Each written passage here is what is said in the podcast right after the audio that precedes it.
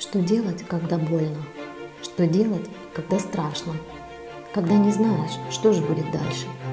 Когда не хватает веры? Когда не хватает сил?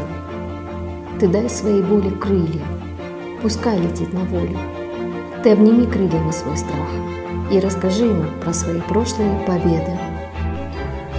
И поднимут тебя твои крылья, и увидишь ты, какие они сильные, и доверишь ты им свой полет. И в полете растворится твоя боль, и будет радоваться страх твоим объятиям так, что больше не побеспокоит тебя никогда. Ты дай своей боли крылья.